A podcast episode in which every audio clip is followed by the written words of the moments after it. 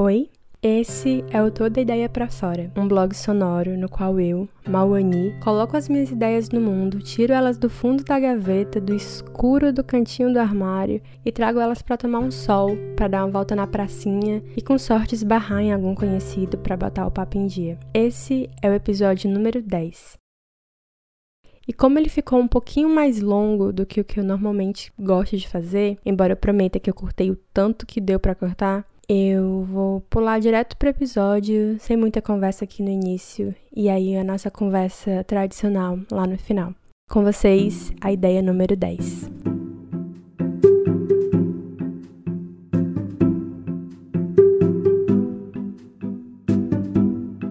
Eu sei que fazia muito tempo que eu não saía de casa quando comecei a ficar fascinada pelo sapato das pessoas.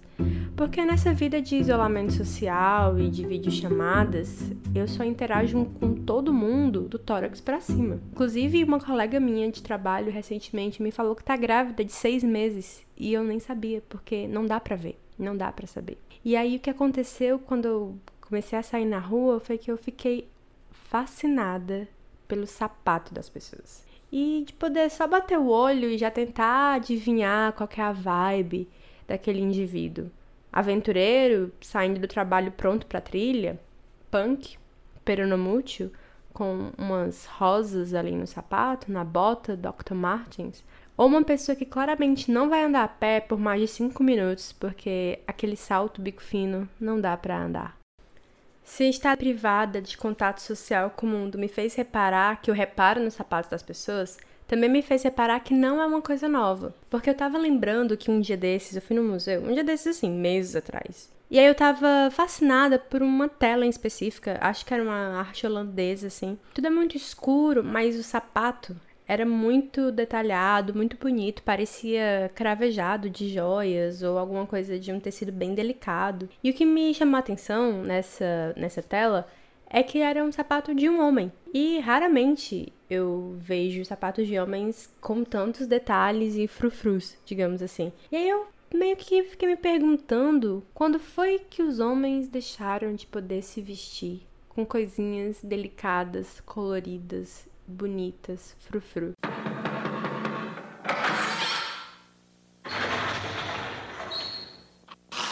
Senta que lá vem a história.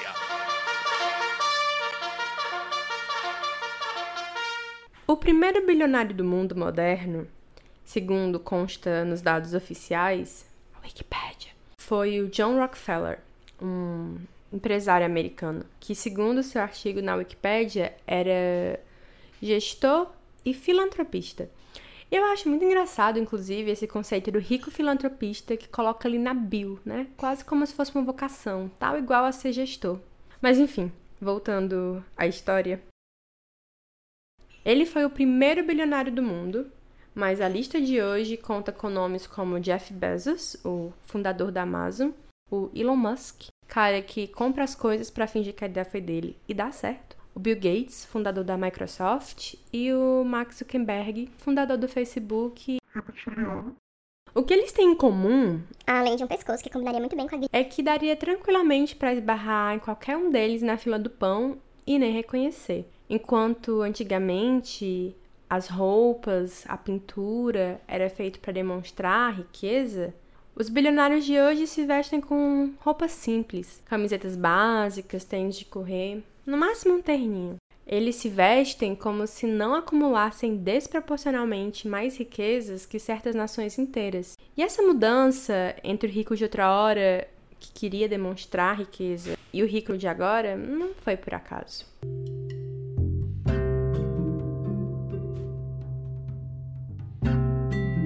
O psicanalista britânico John Flugel cunhou o termo que descreve esse processo de abandono dos trajes mais elaborados e que aconteceu ali no fim do século XVIII e o chamou de a grande renunciação masculina.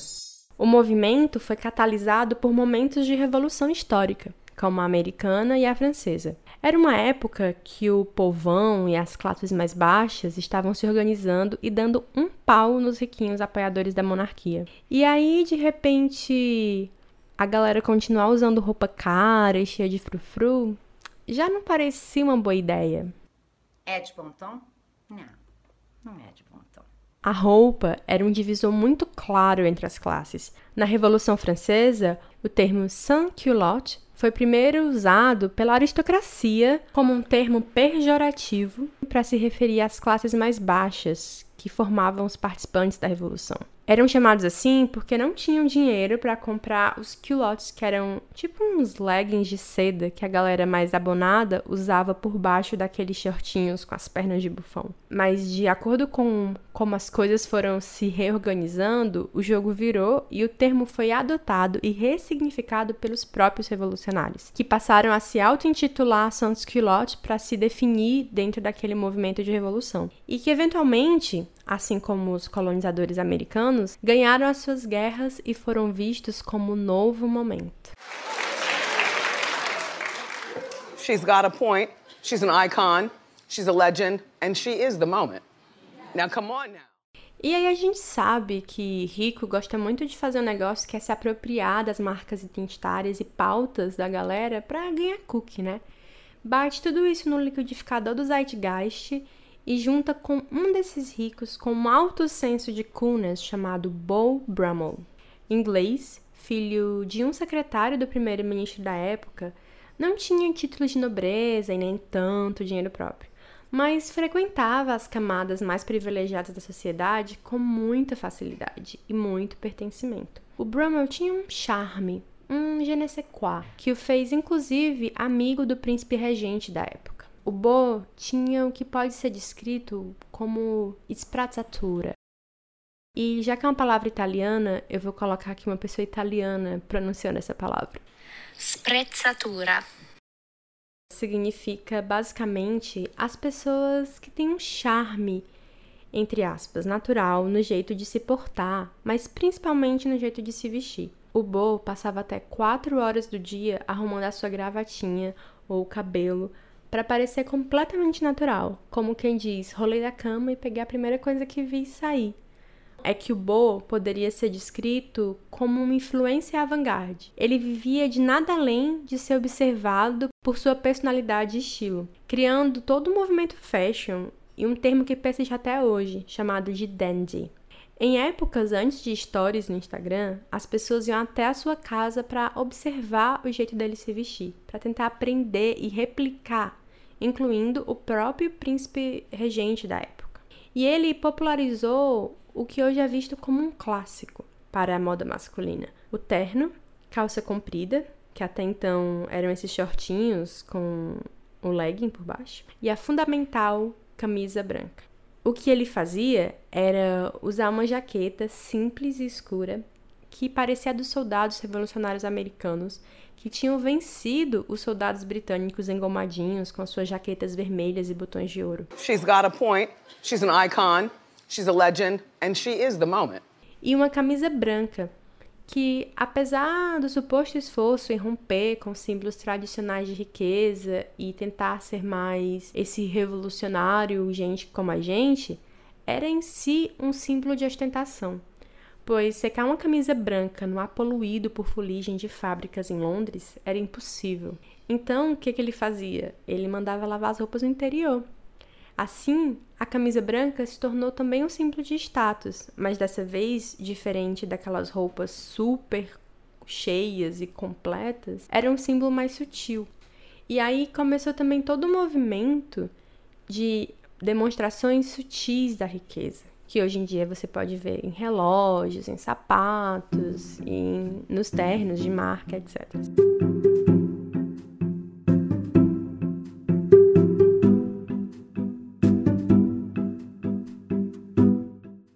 E se o Bob Brummel foi as Kardashians da geração dele, definindo toda uma aura e look do que era considerado bonito e apropriado para ser usado, a homofobia também ajudou a acabar, a dar o último tiro, dar a última martelada no caixão das roupas extravagantes para homens quando colocou o Oscar Wilde na cadeia. Oscar viveu depois do Bo e ele era fascinado por ele, mas totalmente diferente do que o Bo fazia, o Oscar Wilde se vestia de uma maneira altamente extravagante, com roupas coloridas, capas, cartolas, flores em lugares não tão apropriados. Ele usava desse estilo até mesmo como uma marca pessoal para divulgar suas peças de teatro. Contudo, o que aconteceu foi que ele foi denunciado, julgado e colocado na cadeia por dois anos por ser homossexual. E depois que ele saiu da cadeia, ele começou a usar roupas mais simples e sóbrias, escuras, assim como Bo fez muitos anos antes. Então, já não valia mais a pena, pelo ponto de vista dos status sociais, se colocar como essa pessoa rica e chamar atenção para si, numa época em que as pessoas questionavam e combatiam esse tipo de ideia dos escolhidos por uma força divina para ser rico. Também já não valia a pena perder a sua liberdade para poder usar roupas coloridas. E assim foi selado o destino da moda masculina, que também influenciada pelo Império Britânico, que era dono de metade do mundo nessa época, popularizou vestimentas como a calça ou terno e a blusa branca como must-haves. Mas se a grande renunciação masculina explica muito dessa moda que a gente tem hoje e principalmente desse comportamento dos homens ricos de agora em tentar se distanciar e parecer ainda comum, como os homens ricos de outro tempo também fizeram, abandonar aquelas roupas bem extravagantes. Teve uma, uma coisa que ficou comigo durante a pesquisa que me levou a fazer esse episódio.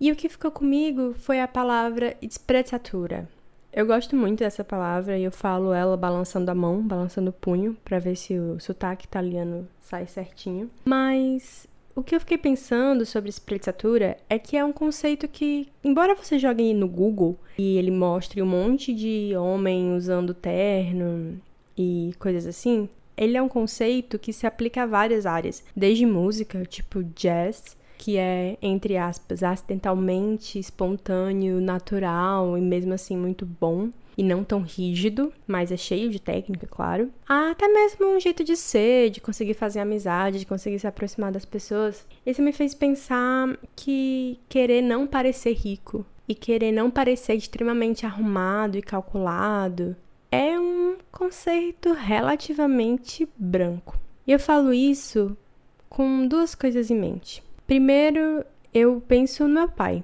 que era um homem negro com uma deficiência física que fazia ele precisar de muleta, mas era um homem que tinha muita espreitatura no jeito de se comportar. Primeiro, porque ele era altamente proposital na maneira de se vestir, na maneira de sentar nos lugares, na maneira de conversar com as pessoas, mas ele sempre tinha essa vibe de parecer que era só o jeito dele e que isso era esse charme que fazia ele ter tantos amigos, conhecer tantas pessoas. Contudo, embora ele realmente pensasse na roupa e tudo fosse muito calculado, digamos assim, no sentido de que ele era muito proposital, diversas vezes esse proposital de parecer casual, de se recusar a usar um terno e se fantasiar dessa coisa que ele não acreditava, fez com que ele fosse tratado como pedinte. E ele contava algumas várias histórias das vezes que isso aconteceram, mas uma que, que ficou comigo principalmente foi uma vez que ele foi convidado para dar uma aula de teatro numa universidade particular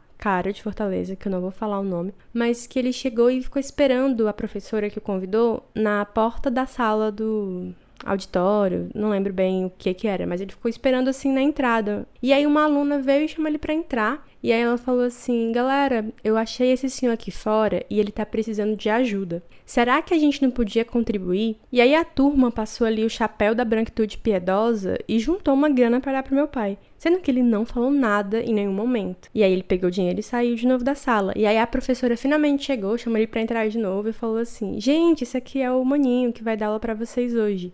E aí ele falou que dava para cortar assim com uma faca a torta de climão que ficou no ar. Mas ele sempre com tiradas rápidas só falou tipo boa tarde e eu não vou devolver o dinheiro. E essa virou uma outra história para ele contar. Mas o fato de que essa não era a única falava muito sobre o fato de que ele carregava com ele uma coisa que impedia que ele pudesse ser casual, que ele pudesse não ter que jogar o dinheiro na cara das pessoas. Isso era ser negro. E um outro exemplo, que para mim parece também uma definição de espreitatura, é o Frank Ocean. Eu falo isso porque quando eu tava pesquisando para esse episódio, tava ouvindo umas músicas no YouTube, e aí tinha um comentário assim: "Nossa, ele com essa blusa branca meio grandona é tão naturalmente legal, eu nunca vou ser". E assim, nada ali é acidental, nada ali aconteceu. Não é por acaso que o Frank Ocean tem uma camisa de Santa Terezinha no guarda-roupa. Então, esse jeito de ser proposital, mas que parece completamente acidental, que para mim, mesmo sem terno e sem cabelo penteado para trás com gel mais ou menos bagunçado, é a definição de espreitatura. Mas o Frank Ocean canta numa música um trecho que eu acho que fala muito sobre isso. 12 treat a nigga like he 12. How you looking up to me and talking down? Can't you see I am the big man? God level, I am the I am. Fala sobre que não adianta o dinheiro, a fama, o reconhecimento, porque a polícia ainda trata ele mal, trata ele como se fosse um garoto. Nessa música ele fala meio tipo, você não vê que eu sou o, o homem, que eu sou o tal e, e me trata assim? O Frank é um artista aclamado que a qualquer momento que decidir, e por favor, decida um dia em breve, sair em turnê, vai ter ingressos esgotados, vai ter gente viajando de todo canto para poder vê-lo. Mas ele não deixa de ser um homem negro.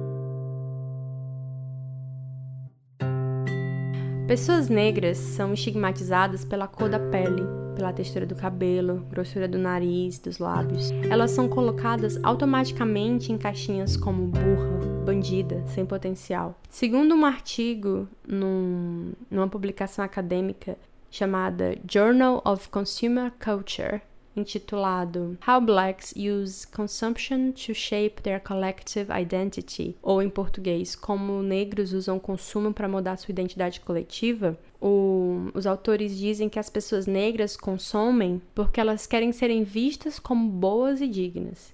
Enquanto os brancos não precisam se preocupar com a imagem que passam, pessoas negras estão constantemente tentando compensar pelos estereótipos, mostrando que elas têm dinheiro, Porém, mesmo o dinheiro não apaga a negritude. E essas demonstrações de riqueza, que às vezes a gente também vê muito na cena de rap, de hip hop, que tem muita ostentação de carro, roupa cara, dinheiro mesmo vivo em espécie, essas demonstrações são vistas e questionadas como provindas de fontes duvidosas.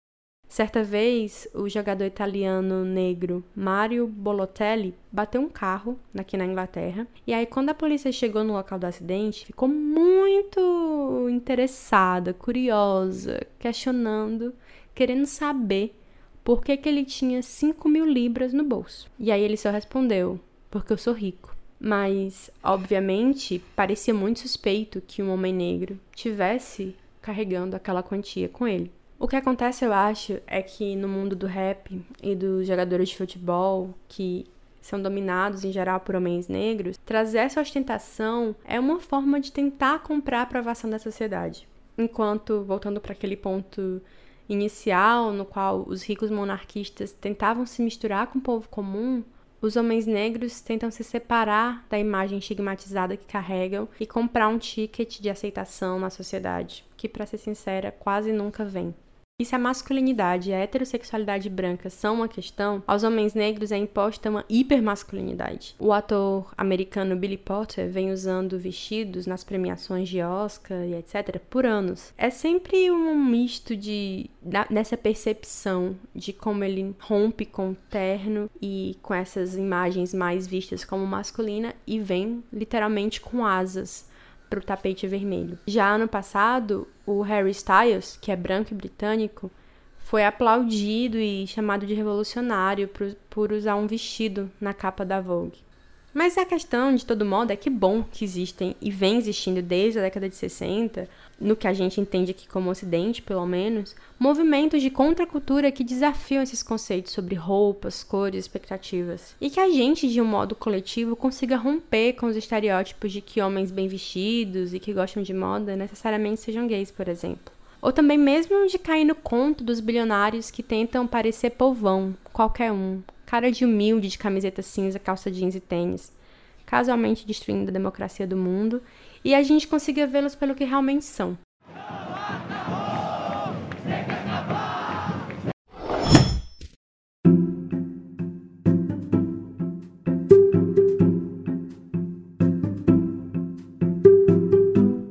Isso, esse foi o episódio que mais deu trabalho de sair. Não porque faltasse assunto, na verdade sobrava assunto. E aí, meu grande desafio era não fazer ele virar uma grande palestra e conseguir colocar o que eu achava importante e também as coisas que eu esbarrei no caminho. Todo esse final, essas reflexões sobre raça, na verdade aconteceram quando eu já estava gravando o episódio e eu achei que era pertinente colocar para fazer esse arremete, eu acho. Esse é o Toda Ideia para Fora, um projeto da minha jornada criativa de enfrentar os meus monstros, enfrentar as minhas ansiedades de achar que tudo tá ruim sempre, que nunca nada tá pronto, de deixar o perfeccionismo de lado e aceitar que eu consigo fazer o que eu consigo fazer da melhor maneira que eu consigo fazer naquele momento. Esse blog ele começou de uma maneira muito pessoal, mas eu estava conversando com uma amiga minha sobre um livro chamado A Arte de Pedir, da Amanda Palmer, sobre a importância da gente pedir o que a gente quer, porque na maioria das vezes as pessoas estão dispostas a ajudar, a concordar, a fazer o que, o que a gente acha às vezes impossível. E o que eu queria pedir era que se você gostou desse episódio ou de um outro episódio aqui do blog sonoro, você recomende ele para um amigo, dá um toque, pede para ele ouvir porque eu queria muito que essas ideias que eu tô colocando para fora por aqui chegassem cada vez a mais ouvidos, para que a gente pudesse estabelecer um diálogo ainda maior. Porque uma das coisas que tem sido para mim muito importantes nesse processo é receber as mensagens de volta das pessoas comentando e jogando de volta as reflexões dela e criando esse esse papo, essa troca e eu acho isso riquíssimo e eu queria muito que ele se expandisse ainda mais. Nesses nem sei quantos meses que eu tô fazendo esse blog, eu já até consegui ter várias conversas e gente que encontrou o blog pelo Spotify e veio falar comigo no Instagram. Gente que já me seguia no meu Instagram e começou a ver o blog e se sentir mais confortável para conversar comigo. Isso tem sido incrível. Então eu queria pedir que se você puder mandar para pelo menos uma outra pessoa por favor, faça isso. Se você quiser acompanhar mais coisas do que eu boto para fora e sobre essas reflexões que continuam vindo sobre a criatividade e o processo criativo, e então fica de olho no rascunho número 10 e também no Instagram, que sempre rola tanto coisinhas criativas em geral, resultados de ideias, como também reflexões e desabafos mesmo sobre esse processo criativo. O Instagram é arroba fora. E se você quer mandar um e-mail por algum motivo, o e-mail é toda ideia pra fora, arroba gmail.com. Eu sou a Mauani, muito obrigada por vir até aqui. Abraço e até mais.